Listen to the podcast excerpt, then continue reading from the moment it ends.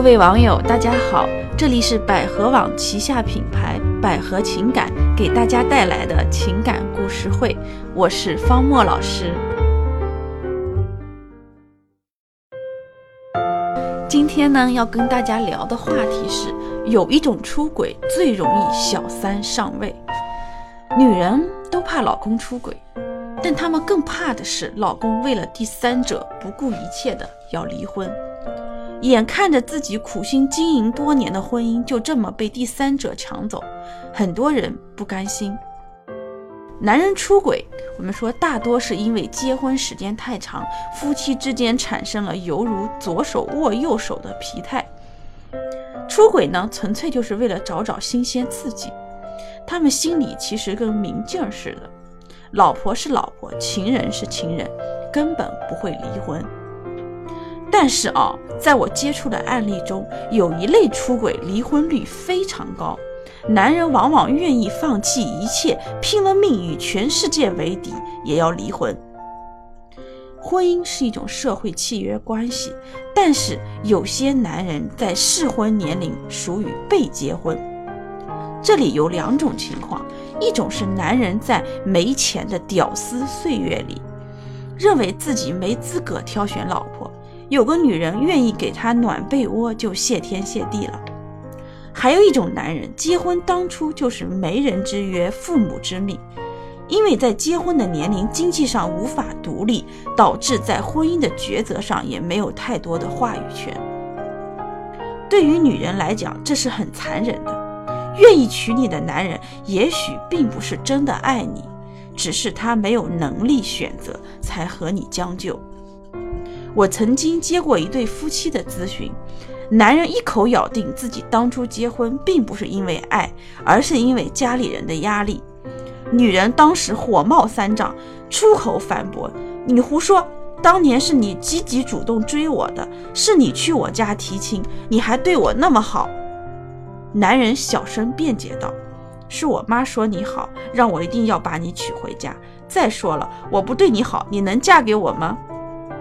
是的，有些男人就是这样，他们是一种很理智的动物，很少有男人会为了真爱等到老死。在他们需要结婚、需要一个女人传宗接代的时候，往往会为了结婚而结婚。他们对婚姻的不满一直隐藏的，抱着骑驴找马的态度跟你过日子。如果他们在中年还是平庸，还是没钱，那么婚姻生活可能就这么一直凑合下去了。但是随着年龄的增长，他在事业上取得了成功，这时他因为有了金钱上的支配权，也就真正有了自主选择爱人的权利。这就会导致一个可怕的结果，他会带着寻求真爱的目的寻找小三。当然，如果第三者不够好，他可能暂时不会离婚，但还会去找小四、小五、小六。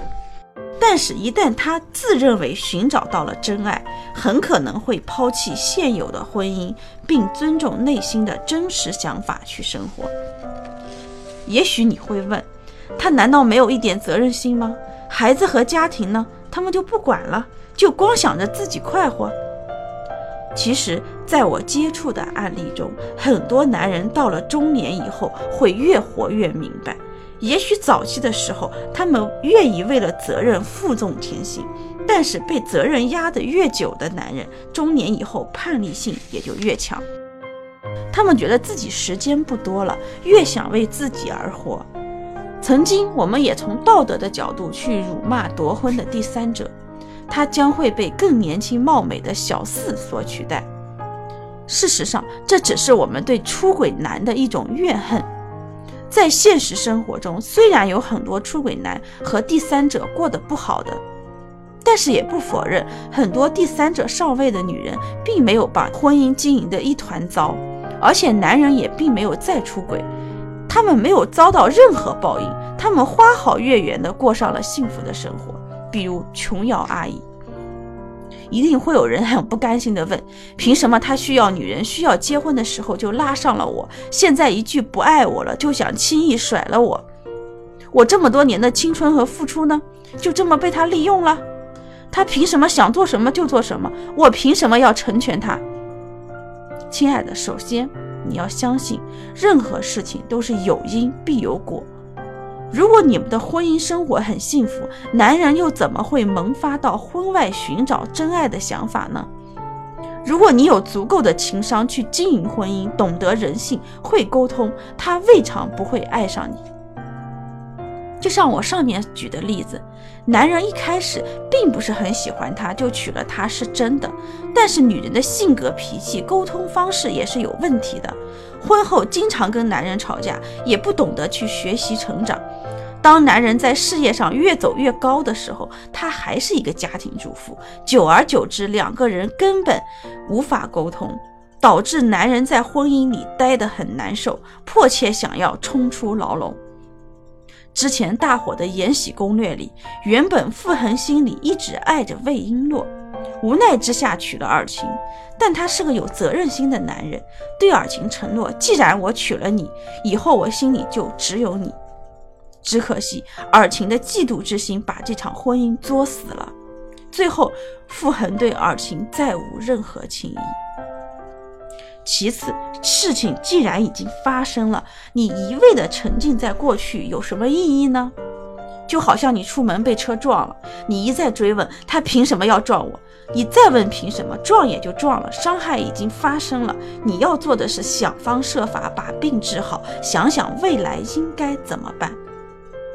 遭遇渣男也是一样的道理，你的不甘心没有任何意义。与其沉浸在过去的伤害中咬牙切齿、黯然伤魂，不如往前看。最关键的是，你要让自己拥有重新获得幸福的能力。林婉珍婚姻保卫战打了八年，还是被琼瑶抢走了老公。但是人家后来不也释然了，还找了一个画家，晚年过得也很幸福。所以，增长自己的实力，让下一个男人更好。这才是你转变命运的终极大招。好啦，今天的故事就到这里啦。如果你有情感困惑需要解决，可以留言给我们，也可以拨打我们百合情感的热线电话四零零幺五二零五五二四零零幺五二零五五二，我们将有专业的老师为您解答。今天的节目就到这里啦，再见。